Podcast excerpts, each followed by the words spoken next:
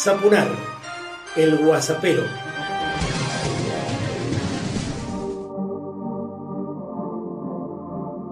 Personalizado y político, comienzo el Guasapero 113 y quiero compartir con vos que hay nuevas temáticas, que hay muchísima información en mi página www.marcelosapunar.com, que es tu página que te la ofrezco para que abordemos muchas, muchas problemáticas, que disfrutemos con la comunicación de la cultura y que escuchemos voces que de otro modo no crecerían, no se amplificarían lo suficiente. Metete, navegala, buscala porque hay algo ahí para vos. La cuarentena política nos devuelve algunas fotos, porque fíjate que desde Eduardo Feynman y hasta Babi Echecopar hay una cantidad de positivos en COVID-19 en el ámbito mediático nacional que llama la atención. Muchos de ellos decididamente en la militancia anticuarentena. Es casi una profecía de lo peor de ellos mismos frente al espejo. Escuchemos ahora a Borroni, quien en el programa de Víctor Hugo Morales deja knockout a Eduardo Dualde. Bueno, ha tenido que ver precisamente con un expresidente que dice que en la Argentina puede haber un golpe, un golpe militar. Anuncia, anuncia además, anuncia además que seguramente el año que viene no va a haber elecciones. ¿Qué tal? Lo escuchamos, dale. No va a haber elecciones. ¿Cómo no va a haber elecciones? ¿Y por qué va a haber elecciones? Porque el año que viene hay elecciones. ¿Hay elecciones? Sí. Clarísimo, esto es una persona que fue presidente de la nación. Ahora, ¿en qué contexto dice lo que dice Eduardo Dualde? En un contexto donde hay una oposición que está buscando desestabilizar el gobierno de Alberto Fernández. Esto está claro, por lo tanto, los dichos toman otra gravedad. Ahora, es bueno que nos propongamos hacer un ejercicio de la memoria, de la memoria política y activa, porque no lo dice cualquiera.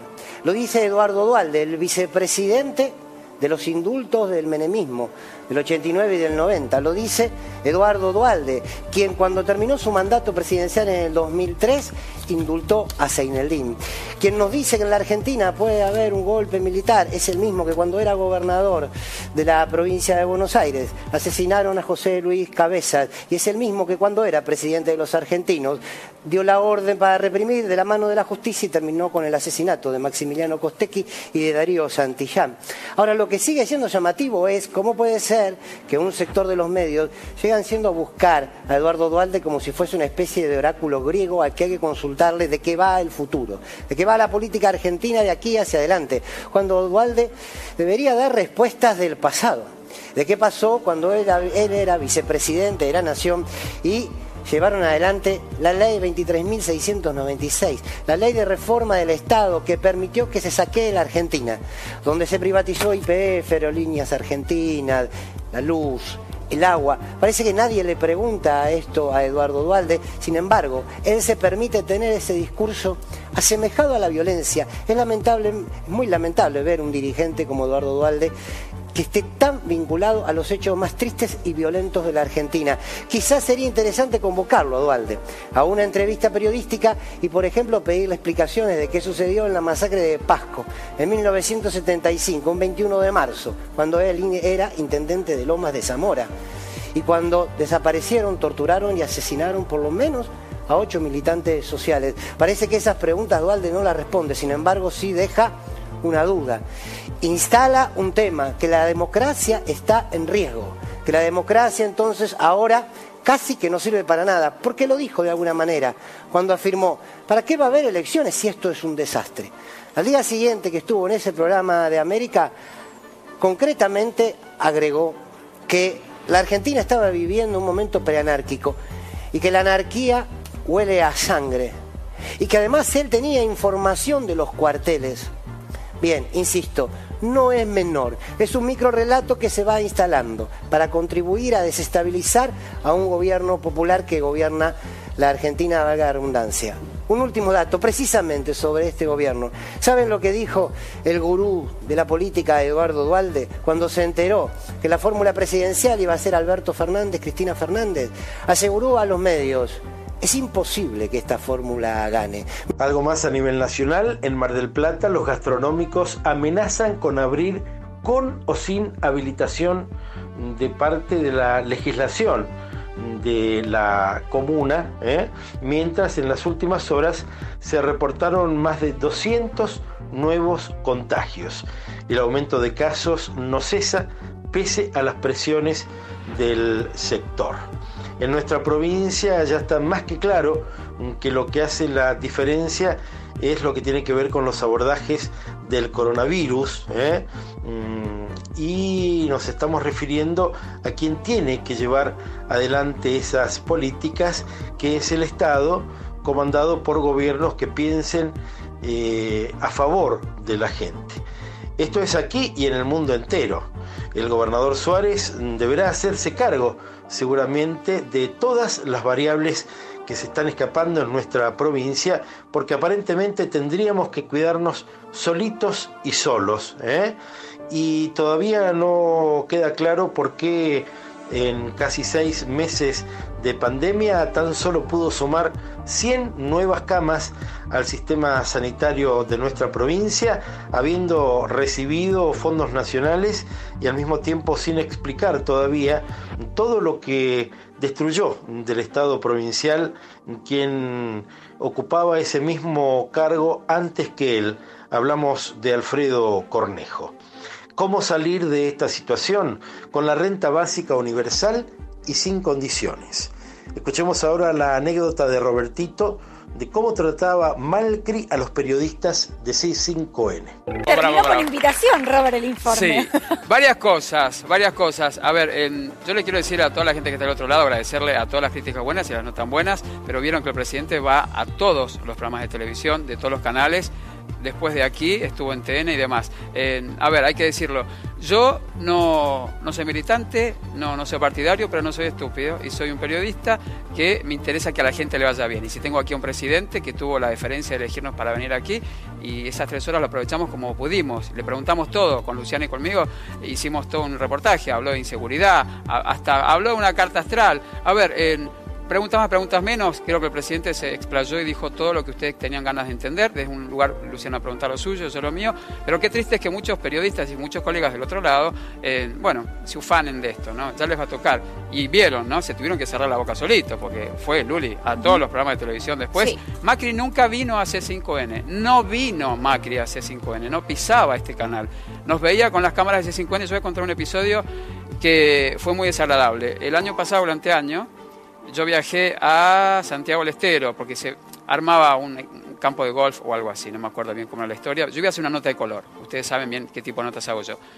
Ven el presidente, yo había, eh, ¿te acuerdas que se había caído el helicóptero con algunos, eh, un helicóptero de Macri había tenido eh, un, accidente con, con unos asesores y demás? Yo no sabía esto porque acabamos de aterrizar con un grupo de famosos y demás que llegamos allí a hacer la nota. Yo le pregunto simplemente bueno, ¿qué le parecía? Porque Macri era invitado a inaugurar este campo de golf que le daba supuestamente trabajo a mucha gente.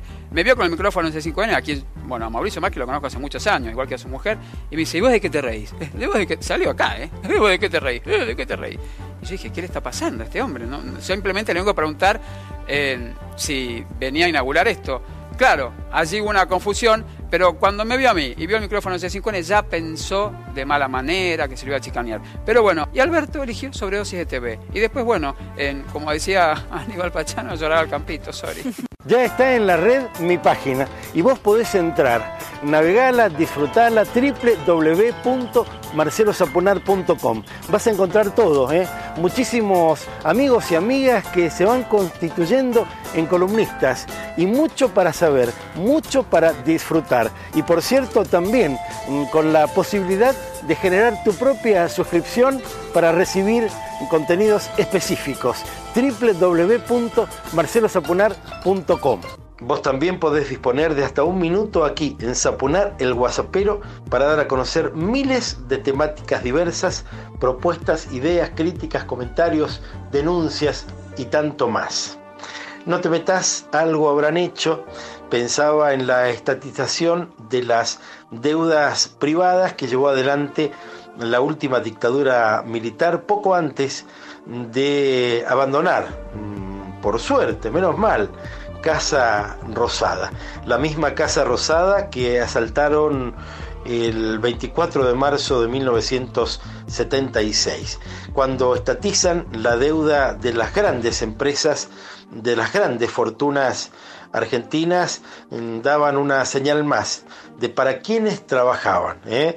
para el poder económico concentrado, para la embajada norteamericana, para los que verdaderamente tienen el poder. A eso vinieron esos militares tan lejanos al paradigma sanmartiniano y más bien vinculados a lo que fue un ejército de ocupación a lo largo de seis dictaduras que asoló nuestro país desde 1930.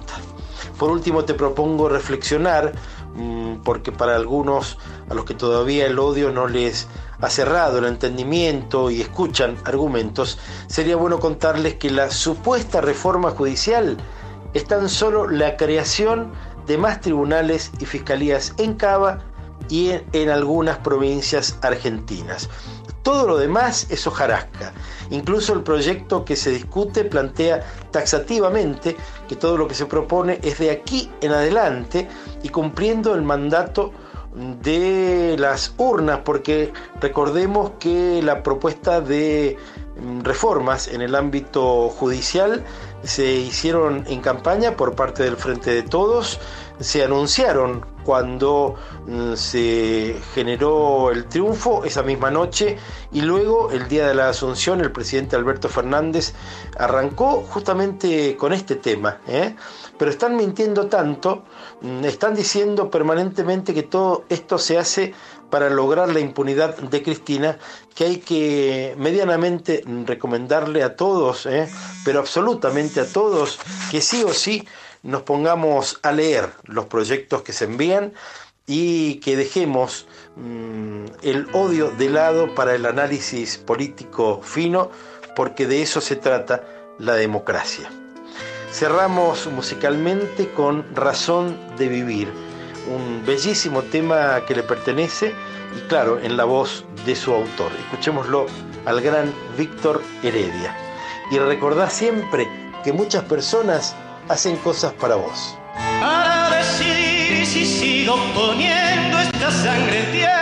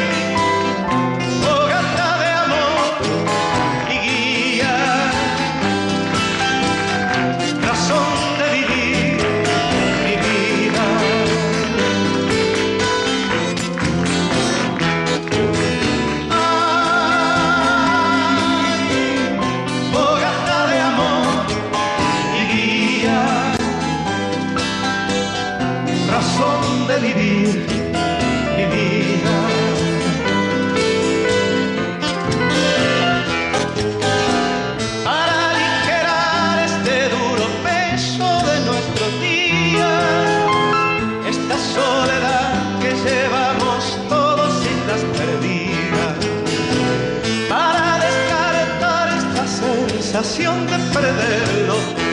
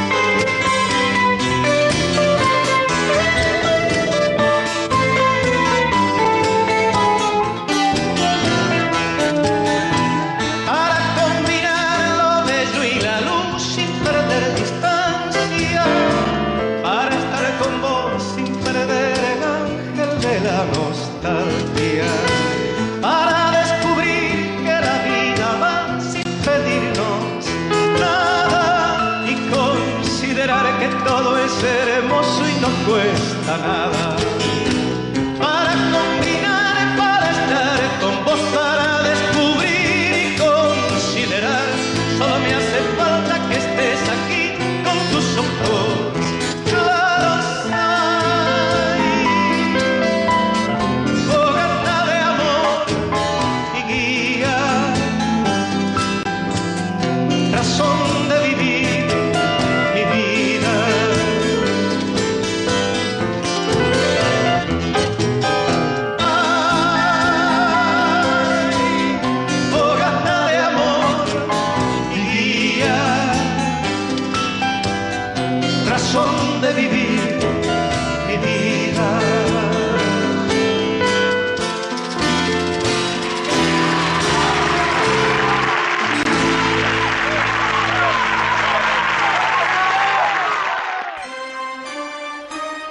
Zapunar, el guasapero.